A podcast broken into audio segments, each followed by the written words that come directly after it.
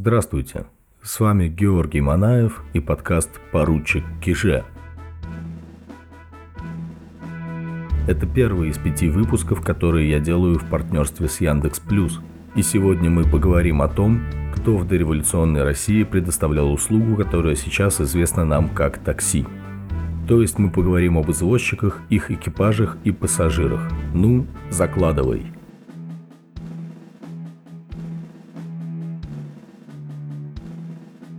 Первые профессиональные извозчики появились в России в 17 веке. В некоторые места городов пешком было очень сложно попасть из-за отсутствия тротуаров – а уж в несколько мест за день нельзя было успеть иначе, как на извозчике. В извозчики шли работать крестьяне из деревень, которые могли позаимствовать из своего собственного хозяйства главный ресурс – лошадь. Впервые в законах извозчики появляются в 1680-х, когда им запретили под страхом ссылки и казни кнутом опасную езду и побивание прохожих – Лихие были времена. Только через столетие, в 1775 при Екатерине II, извозчиков обязали отличать свои экипажи. И как вы думаете, чем? Ну, не шашечками, нет, конечно, но извозчища повозка должна была быть выкрашена желтой краской. Плюс каждый извозчик должен был уплатить властям пошлину и получить свой номер. Номера в разные эпохи были кожаными, бумажными, металлическими – но мы не будем останавливаться на документальных деталях. Наша задача – ехать, а для этого нужно понять, как вызвать такси. Как и сейчас, у пассажира всегда был основной выбор – эконом или комфорт. Самые доступные извозчики назывались «ваньками». Они не стояли на особых стоянках-биржах, как более дорогостоящие извозчики-лихачи, а сами ездили по улицам, выискивая клиентов. С такой должности начинал свою карьеру любой извозчик. Его описывал крестьянский писатель Иван Кокарев. Конечно, лошаденка у него взята из-под сахи, Саня – самодельщина, сбруя наполовину из веревок, кафтанишка плохой, шапка с нахлобучкой. Сам он мешок такой, редко дорос до казенной меры. Казенная мера – это минимальный рост при котором принимали в солдаты, 155 сантиметров. Сидит увольнем, скорчившись в три погибели, едет нога за ногу, трух-трух, беспрестанно понуждая нерьяного своего коня и словом, и делом, вожжами и кнутом. Среди улицы, в виду всей честной, зевающей публики, к невыразимому стыду своего седока, вдруг остановится поправлять шлею или убеждать гнетка, чтобы не артачился и не забывал о своей обязанности – Случится где ехать в гору, Ванька, жалея своего кормильца, слезет с саней и хоть раскричись седок, пойдет пеший, вожжи в руках, пока минуется трудный путь. Экипажем Ваньки были обыкновенно простые дрожки на деревянных колесах летом и простейшие сани зимой. Если сани могли быть его из деревни, то дрожки он обычно брал в аренду и после каждого рейда возвращал на постой. Иногда арендовалась и лошадь, в общем, много схожего с нынешними таксистами на арендных машинах. Дрожки – это четырехколесный экипаж, который лошадь тянет за две оглобли, называемые дроги. Седок находится на широком заднем сиденье, извозчик на переднем. Дрожки на одну лошадь назывались калибером. Это искаженное слово «кабриолет». Ведь и вправду такие дрожки были открытыми с поднимающимся кожаным верхом. Но калибр – это экипаж не Ваньки, а извозчика-лихача, о котором позже. Одноместный калибр из-за своей изогнутой формы назывался гитарой, так что в 19 веке, получается, ездили на гитарах – Линейкой называются такие дрожки, у которых вместо заднего и переднего сидения несколько широких досок, на которых сидят и извозчик, и пассажиры. А линейка 19 века была снабжена уже отдельными сидениями. На линейке можно было метнуться на короткие расстояния в городе. Далеко не у всех экипажей еще были рессоры, начавшие появляться в конце 18 начале 19 века. Нелегка судьба простого Ваньки. О нем пишет современник Петр Вестенгов. Выехав с постоялого двора, приклеенный к своим дрожкам, он смотрит на все стороны огромного города. Вдруг очутился он под Донским или в Лефортове, на Зацепе или на Воробьевых горах. То везет угрюмого сутягу, не говорящего с ним ни слова, толстого как бочку и шибко вредящего его рессором, то катается с забубенным кутилою, требующим от его клячи лихой езды, то везет капризную старуху, досадующую на то, что дрожки толкают ее по ухабам, то едет с пьяным шишиморою, который ни за что ни про что сильно беспокоит его под бока и дает подзатыльник за то только, что он не предостерег его от падения его шляпы, уже находившейся на бекрене.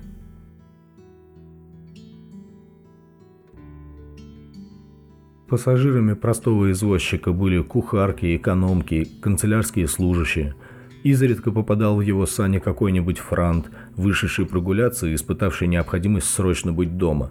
Но Франц садился к нему с нескрываемым презрением, боясь, что рогожа, которая для тепла лежит в санях, испачкает его костюм. Тем не менее, Ванька абсолютно необходим был ранним утром, когда надо ехать с вокзала или на вокзал – Поздней ночью в глухих местах города, когда засиделся у друзей, пешком идти просто опасно, убьют, извозчики с биржи давно разъехались, что делать? И тут слышно на улице фырканье лошади, скрип утлых колес по мостовой. Ванька, слава богу. Он незаменим для переездов, больших покупок. Ему не стыдно и подсобить что-то занести в дом или сгонять по просьбе барина в лавку. Подоспел вопрос, да сколько же стоит прокатиться на Ваньке? Да, за сколько договоришься. Большую роль играет внешний вид самого пассажира. С хорошо одетого человека возьмут все 40 копеек. Дорого. Это цена бутылки водки или килограмма мяса. Ну а бедненькая кухарка из крестьян, как и сам извозчик, договориться за гривенник, то есть 10 копеек, ехать на другой конец города – если извозчика возьмет брат-мещанин, по достатку такой же, как и сам извозчик, то Ванька расскажет седаку о неурожае в деревне и будет расспрашивать его, почему и как строят чугунку. Все по-свойски. Но если вам нужен выезд посолиднее, к вашим услугам извозчики-лихачи.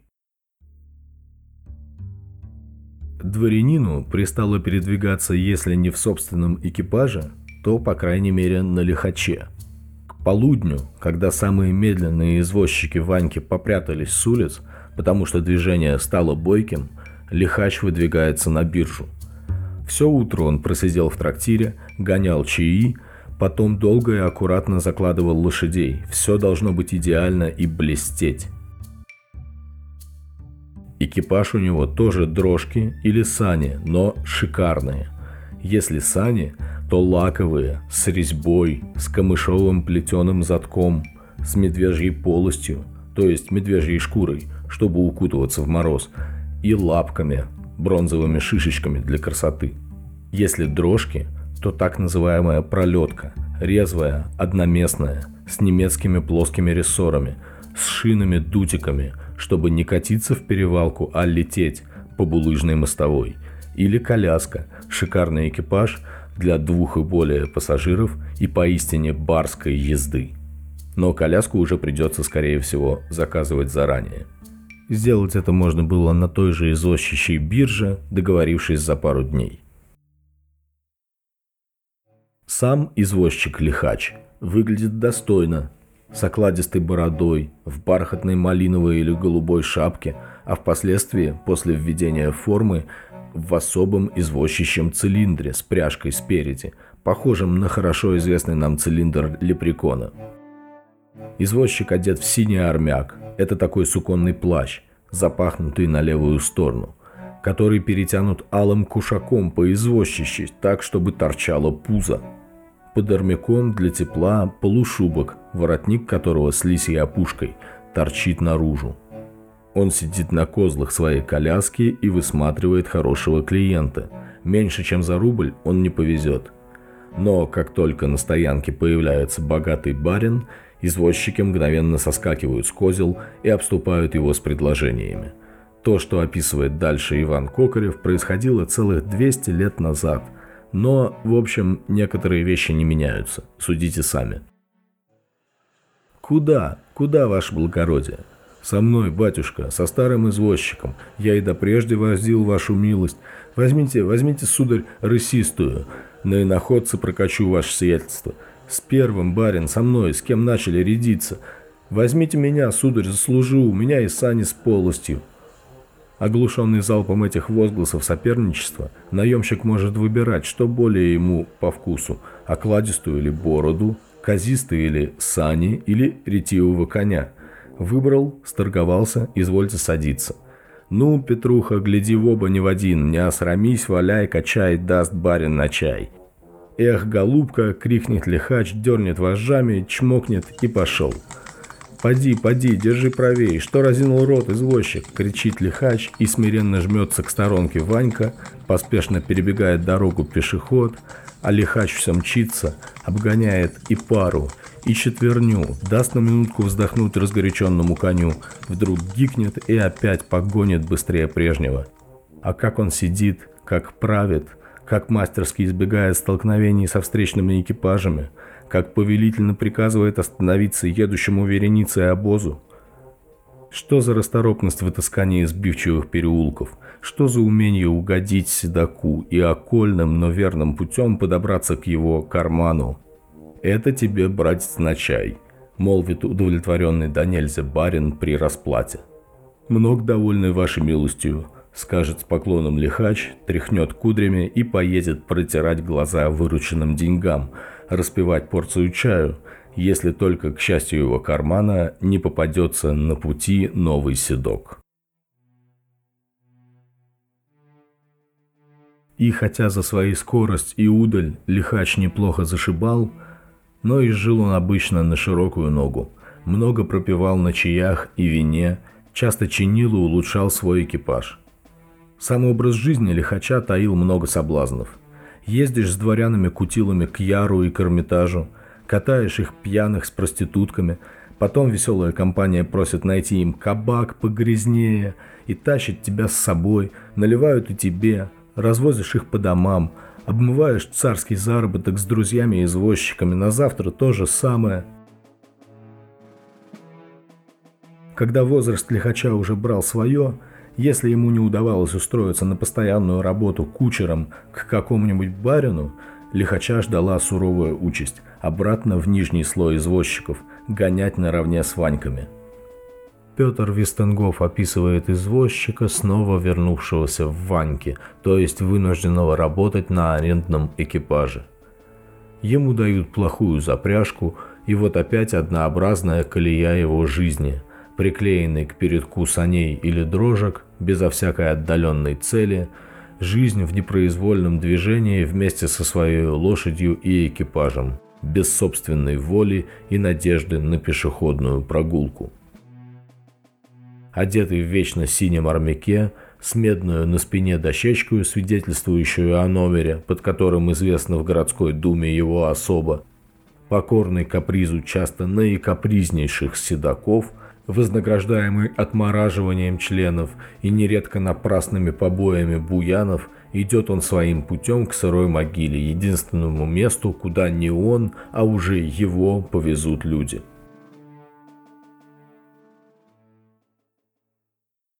Сколько стоили извозчики-лихачи? Как мы уже говорили, одна поездка могла обойтись в целый рубль, но лихачей часто брали на целый день. Средняя цена извозчика на день. Простые дрожки 5 рублей, пролетки 10 рублей, фаэтон парою 10 рублей, коляска и карета четверкую 15 рублей ассигнациями. В Москве были извозчики, которые содержат огромные заведения, славятся красотой экипажей и богатыми конями, они отпускают свои экипажи на свадебные церемонии, равно на места поденные, помесячно, но берут страшные деньги – Обыкновенный ямской фаэтон с парой лошадей стоит в месяц 300 рублей ассигнациями, сообщает Вестенгов. Он же свидетельствует, что зимой в самое бойкое время в Москве появляется до 12 тысяч извозчиков. Словом, представляете, кем были заполнены улицы любого города. Ваньки на хилых лошадях, безумные лихачи, бескомпромиссные кучера богачей – почтовые кареты, пронесется вихрем гусар или правительственный курьер, улицы по колено в навозе, половина седаков пьяная. Бардак был почище нынешнего. В 1866-м Владимир Адоевский пишет «Подъезжающие к лавкам вазы становятся не гуськом вдоль тротуара, но поперек улицы и часто с обеих сторон ее. Последствия такого невероятного обычая очевидны. Узкое пространство, остающееся между стоящими поперек вазами, недостаточно для свободного сообщения. Едва и обыкновенные экипажи, встречаясь, могут разъехаться. Но совершенное бедствие, если навстречу попадутся тяжелые вазы. Или еще, что хуже, порожники, которые на веселе скачут, сломя голову на раздузданных лошадях, не обращая ни малейшего внимания на то, что задевают и экипажи, и пешеходов. Если кого и свалят, кому колесо, кому ногу сломят, то они, порожники, уверены, что всегда успеют ускакать, прежде нежели их поймают. Соблюдение правил движения находилось в руках нижних полицейских чинов, так называемых «хажалых», они покрикивали на извозчиков, но толку от этого было мало. Адоевский свидетельствовал. Слышатся жалобы со всех сторон, но обыкновенно прибавляют, что тут делать нечего, или, по выражению хожалых, ничего не поделаешь. С какой скоростью лихачили? Средняя рысь 10-12 км в час. Лихачи же могли делать до 20-25 км в час. Но и на такой черепашьей скорости – Столкновение экипажей могло закончиться очень худо. В 1737 году какие-то люди в Питере наехали на сани фельдмаршала Миниха, в результате чего дышлом их саней убило адъютанта. В другой раз ломовой извозчик при выезде со двора задавил находившуюся в слепой зоне девочку. И множество других случаев столкновений, аварий. Кстати, если авария происходила по вине извозчика, то деньги в пользу пострадавшего взыскивались с пассажира, нанявшего этого извозчика. Но это если виновник не пускался в бега. Несмотря на очевидный дорожный хаос, первые официальные правила дорожного движения появились в Москве только в 1879 году. Давайте посмотрим, что предписывали эти правила. Итак, при езде по улицам правящие лошадьми обязаны держаться правой стороны, ездить умеренной рысью, не ездить в перегонку. При этом не запрещалось объезжать едущих умеренной рысью.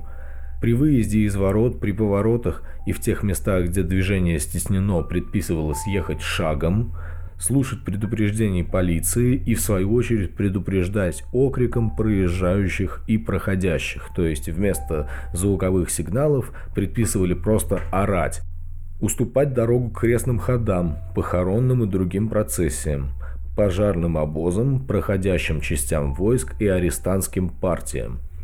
У карет, колясок, дилижансов, фаэтонов и линеек зажигать фонари с наступлением сумерек. Масляные фонари, конечно, были признаком статуса. Двойные фонари – это свойство дорогого экипажа.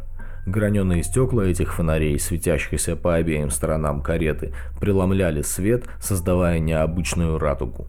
Так что это был своего рода ксенон XIX века. Росли города, росло количество людей и извозчиков, и, к примеру, в Москве уже не каждый приехавший на заработки Ванька мог сориентироваться – а Яндекс.Карт тогда не было, да и бумажный атлас для извозчика был диковинный. Нужно было знать все по опыту. Зубоскалы дразнили Ванек. «Извозчик, чего возьмешь ко всем воротам?»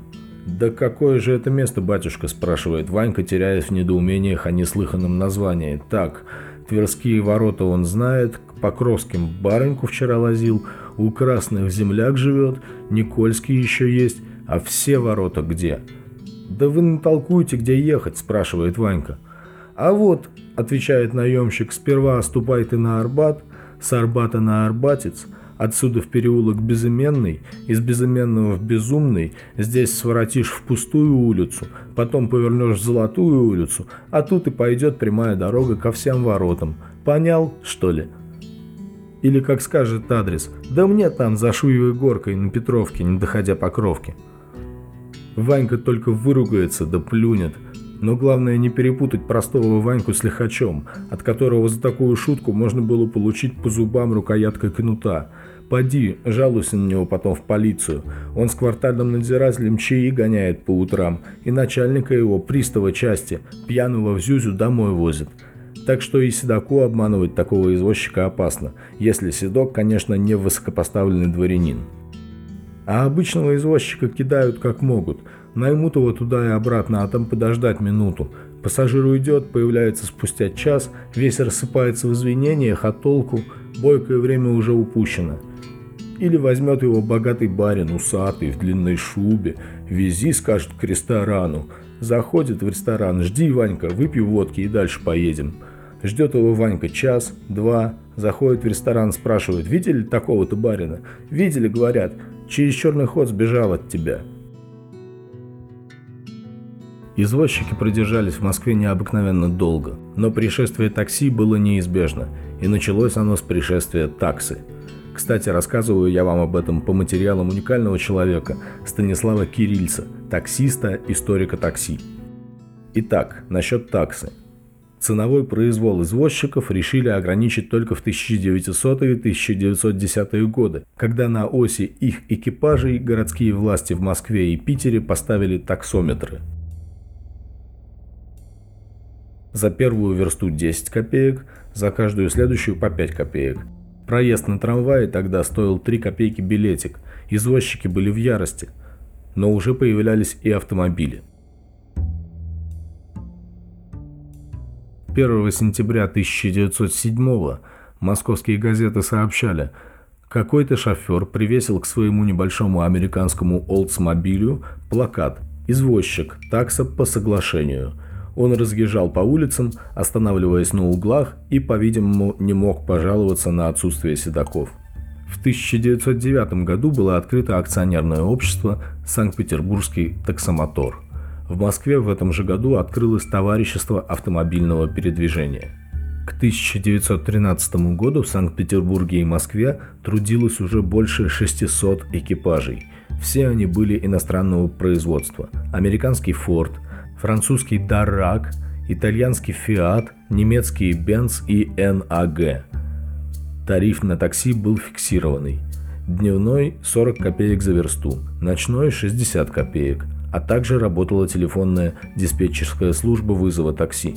Спрос на услуги был огромный, водители зарабатывали до 150 рублей в месяц. Первые автотакси называли «прокатный автомобиль», «безлошадный экипаж», моторный извозчик, но постепенно все эти названия были вытеснены одним – таксомотор.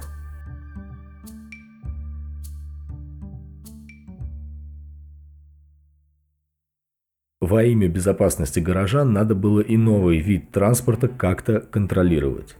В 1911 году Министерством торговли и промышленности были утверждены временные правила для испытаний и проверки экипажных таксомоторов. В 1915 Московская городская дума также приняла специальные правила технического осмотра автомобилей, включавшие в себя порядок тарификации. И тут же начались манипуляции со счетчиками. Журнал «Автомобилист» пишет – Московские автомобильные счетчики умышленно устанавливаются на машинах так, что пассажир не может видеть их. Одни счетчики расположены где-то между колесами машины, и когда вы кончаете поездку, шофер лезет под автомобиль, зажигает спичку, куда-то долго всматривается и, наконец, безапелляционно заявляет, сколько надо платить.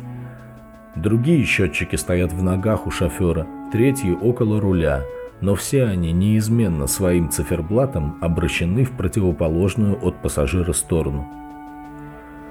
Уже в 1911 году были отмечены случаи замены зубчатых колес в аппаратах-таксометрах, чтобы больше накручивалось.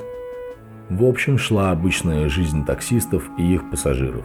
Она была, однако, прервана Первой мировой войной и революцией. Пришедшие к власти большевики безжалостно реквизировали автомобили у их владельцев для нужд своего дела. Регулярная служба такси будет восстановлена в Москве только в 1925 году. К началу 1920-х годов коммунисты поняли, что для коммунизма пока рановато. Страна находилась в полной разрухе, и ее могла спасти только коммерция. С 1921 года было объявлено о начале новой экономической политики. На короткое время, примерно до конца 20-х, граждане снова могли, не боясь преследования за буржуазность, открывать собственное дело. Одним из первых возродился бизнес такси. Однако у предпринимателей просто не было денег, чтобы купить новые машины, и они чинили и латали старые. В Ярославле бывший австрийский подданный Осип Сагассер организовал частное предприятие «Автопрокат», в котором сам же и работал таксистом на единственном старом автомобиле «Лаурин Клемент» довоенного производства. Именно Сагассер вдохновил Ильфа и Петрова на создание образа частного таксиста Адама Козлевича в романе «Золотой теленок». В Москве открылось несколько частных гаражей. В 1924 году на линиях было 150 машин, в основном представительского класса. Прокатиться на таком такси было сверх шикарно, гораздо круче, чем на самом дорогом извозчике. А что же извозчики? В 1925-м их было еще около 2000, но их активно выдавливали. Когда в 1924-м вышли правила движения по городу Москве, они запретили извозчикам привязывать лошадей к деревьям, тумбам, фонарям, решеткам, запретили стоять на тротуаре, запретили избивать лошадей, орать матом на участников движения, в общем, запретили все, что составляло суть настоящего извозчика. Когда в 1929 году ввели выдачу продуктов по карточкам, число извозчиков резко сократилось. Стало дорого кормить лошадей – и уже в 1935-м 15-летний москвич Юрий Федосюк слышал от взрослых фразу «Старомодные люди до сих пор на извозчиках ездят». Параллельно с запрещением извозчиков власти решили развивать официальное такси – для этого во Франции закупили автомобили Renault KZ. 4 цилиндра, вес 1300 кг, объем двигателя 2120 кубиков и 28 лошадиных сил. За внешний вид реношки прозвали «утюгами». Кирилл Левин на сайте drive2.ru приводит воспоминания Евгения Рыжикова, работавшего московским таксистом в 1920-е годы. Таксомотор Рено, по мнению шоферов, был прочен, надежен и удобен в эксплуатации, но у него имелся существенный недостаток. Для лучшего охлаждения двигателя радиатор охлаждения находился между двигателем и кабиной. Мощный вентилятор гнал холодный воздух в ноги водителя. Это было хорошо летом, а зимой в лютую стужу, даже одетых в шубу и обутых в валенки шоферов, мороз пробирал до костей. Да, добавлю я уже от себя, не предполагали, наверное, французские инженеры, что их автомобиль будут эксплуатировать при минус 35. Первые 15 автомобилей Renault вышли в рейс в июне 1925 года. Через год их было уже больше 100. Правда, в это же время в Париже ездило 16 тысяч такси, в Лондоне и Берлине по 8 тысяч – для России такси было слишком крутой роскошью. Даже в 1930 году в Ленинграде, к примеру, было всего 83 машины такси. В своей книге «Повседневная жизнь Москвы в сталинскую эпоху» Георгий Андреевский приводит воспоминания Льва Славина о тогдашних таксистах. Племя шоферов обосновалось на Страстной площади. Обычно их человек 30, всегда одни и те же – Зарабатывают таксисты неплохо, в день 10-12 рублей. Попадаются им иногда богатые пассажиры, которые платят за скорость, за раздавленных собак, за острое слово, за поднесенную спичку. Таксисты ловят их у дверей кафе и ресторанов. Специально для кутящей публики имеется стоянка на Рождественке, недалеко от охотного ряда. На шоферах в любую погоду кожаные костюмы, в зубах трубка, на лбу очки консервы. Конечно, шоферам того времени приходилось быть и механиками. В 1931 Москва закупила машины Ford модели А в кузове Ford Sedan Briggs. Таксист Рыжиков вспоминал, Ford был худшим по конструкции и менее надежным автомобилем, чем Renault. Кроме того, что на нем стояли незавидные двигатель и коробка передач, очень много неприятностей доставляли мелкие детали, часто выходившие из строя. Например, часто барахлил трамблер – летели стойки амортизаторов, мучили диски колес с очень слабой опорой посередине, которую без конца приходилось заваривать, а больше всего раздражало то обстоятельство, что при захлопывании двери часто разбивались стекла. Стоила поездка на таком рыдване примерно 40 копеек за версту и около 4,5 рублей в час. Деятельность таксистов была подчинена инструкции и находилась под надзором особых контролеров. Думаете, это помогало? В первый же год работы официального такси эти герои совершили 19 наездов на прохожих и 72 столкновения, при этом погиб один и пострадал 31 человек. Имело место 89 грубых нарушений инструкции и 24 случая выезда водителей на линию в нетрезвом виде. Да, тогда их было не так легко контролировать, как сейчас с помощью мобильного приложения. Тем не менее, такси пользовалось дикой популярностью. Общее количество пассажиров достигало 3 миллионов человек в год. К декабрю 1928 года средняя изношенность таксомоторов составила 76%. Пришло время для старта собственной автомобильной промышленности в Советском Союзе, но это уже следующая страница истории русского извоза.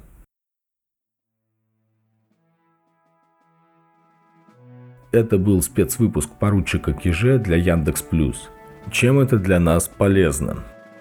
По промокоду KIJE, K-I-J-E, слушатели могут получить 90 дней подписки на Яндекс Плюс бесплатно – Значит, этот Яндекс Плюс дает скидки во всех медиасервисах Яндекса, то есть Яндекс Афиши, Яндекс Музыки и, конечно, при заказе собственно такси. А еще дополнительное пространство на Яндекс Диске. В общем, я уже воспользовался, советую и вам. В следующих выпусках этой же серии. Рынки и базары. Как послушать музыку.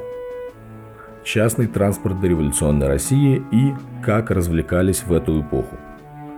Прежде чем попрощаться, хочу обратиться к вам, мои слушатели. Я убежден, что на разных платформах проекта должен быть разный контент. Поэтому в Инстаграме, вы его легко найдете, набрав в поиске поручик Киже Инстаграм, я выкладываю сторис и посты про разные здания, места, объекты, которые я вижу. Безо всякой системы, где окажусь, что приглянется, про то и рассказываю – Работаю над улучшением звука, картинки, жду ваших комментариев. С вами был Георгий Манаев и до следующей встречи.